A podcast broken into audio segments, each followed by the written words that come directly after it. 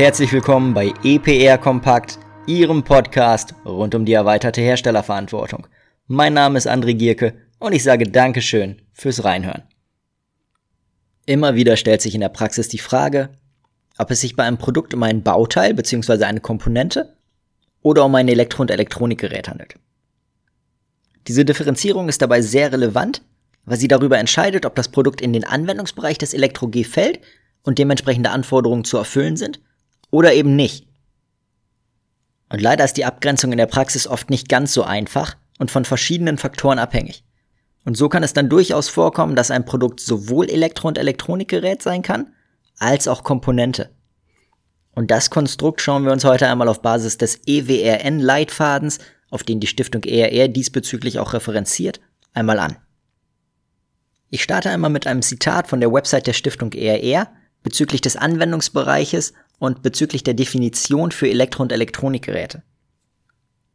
Ihre Produkte sind Elektro- und Elektronikgeräte, wenn sie für den Betrieb mit Wechselspannung von höchstens 1000 Volt oder Gleichspannung von höchstens 1500 Volt ausgelegt sind und zu ihrem ordnungsgemäßen Betrieb von elektrischen Strömen oder elektromagnetischen Feldern abhängig sind oder der Erzeugung, Übertragung und Messung von elektrischen Strömen und elektromagnetischen Feldern dienen. Das Elektro-G erfasst damit nicht nur klassische Elektrogeräte, es können vielmehr auch Produkte mit elektrischen oder elektronischen Komponenten wie Möbel, Kleidung oder Lifestyle-Produkte in den Anwendungsbereich des Gesetzes fallen. Elektrogeräte nach dem Elektro-G sind immer nur Endgeräte, also fertige Produkte.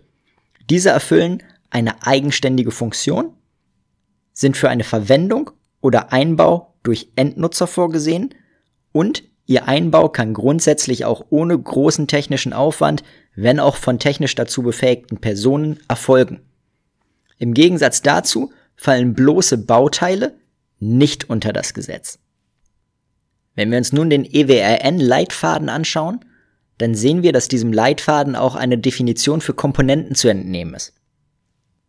Components cover the range of items that, when assembled, enable and electrical and electronic equipment to work properly. Components placed on the market separately in order to be used to manufacture and or repair an electrical and electronic equipment fall outside the scope of the directive unless they have an independent function themselves. However, a self-assembly kit that consists of components that form an electrical and electronic equipment when assembled is an electrical and electronic equipment at the stage when it is sold as an assembly kit. Example, remote controlled electric helicopter delivered as an assembly kit. Was bedeutet das für uns? Wir müssen nun die wesentlichen Merkmale von Elektro- und Elektronikgeräten bzw. Komponenten einmal gegenüberstellen. Elektro- und Elektronikgeräte sind fertige Produkte, die eine direkte Funktion haben und für den Endanwender gedacht sind. Egal, ob dieser nun ein privater oder ein gewerblicher Endanwender ist. Komponenten hingegen sind unfertige Produkte, die für den Endnutzer eben keine direkte Funktion haben. Sie sind also dafür gedacht, im Laufe des Veredelungs- bzw. Produktionsprozesses zur Herstellung eines fertigen Endproduktes verwendet zu werden. Ein Beispiel hierfür ist vielleicht ein Touchpanel zur Bedienung eines Wäschetrockners. Das wird entsprechend im Trockner verbaut, damit der Trockner im weiteren Verlauf als fertiges Endprodukt in Verkehr gebracht werden kann. Ohne den Rest des Trockners hingegen würde das Touchpanel für den Endnutzer tatsächlich nutzlos sein. Soweit, so gut. Bei einigen Produkten ist die Entscheidung allerdings vielleicht nicht ganz so trivial. Und zwar bei den Produkten, die sowohl Komponente als auch eben fertiges Endgerät sein können. Bei diesen Produkten ist im Zweifel auch die Art der Inverkehrbringung zu betrachten, die Rückschlüsse auf den intendierten Nutzen eben ermöglicht. Ist das Produkt grundsätzlich zum Verkauf an Endanwender gedacht, dann handelt es sich um ein Elektro- und Elektronikgerät, selbst wenn es an einen Weiterverarbeiter verkauft wird. Ist das Produkt hingegen zur weiteren Verarbeitung durch einen Hersteller gedacht, dann kann es tatsächlich sein, dass es als Komponente gilt. Und das gilt insbesondere dann, wenn es sich um sogenannte Bulkware, also um sogenannte Massenware sozusagen handelt. Als Bulk-Version bezeichnet man im IT-Bereich Computerkomponenten wie Festplatten, Grafikkarten oder DVD-Laufwerke, die vom Hersteller eben nicht für den direkten Verkauf an den Verbraucher gedacht sind.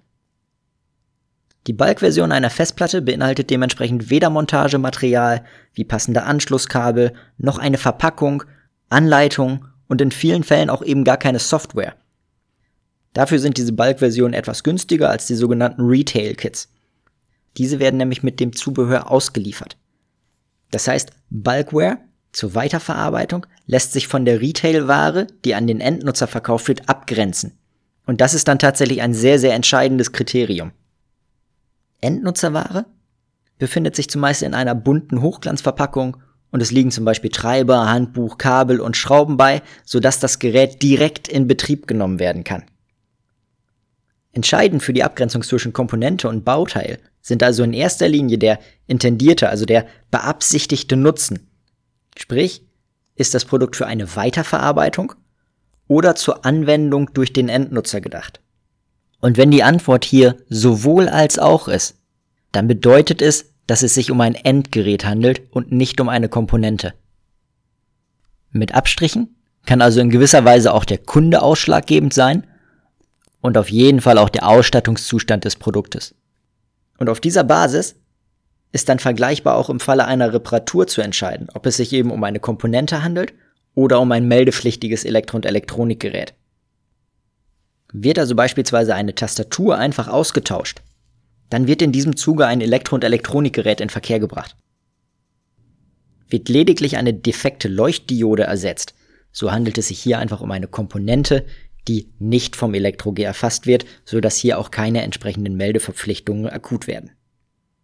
So, und damit möchte ich tatsächlich diese Episode auch schon beschließen. Ich hoffe, dass Sie mit den äh, Informationen aus dem Leitfaden ein bisschen was anfangen können und das Ganze in der Praxis auch entsprechend anwenden können. Ich danke Ihnen ganz herzlich fürs Zuhören. Mein Name ist André Gierke und ich würde mich freuen, wenn ich Sie auch das nächste Mal wieder begrüßen darf, wenn es heißt EPR Kompakt.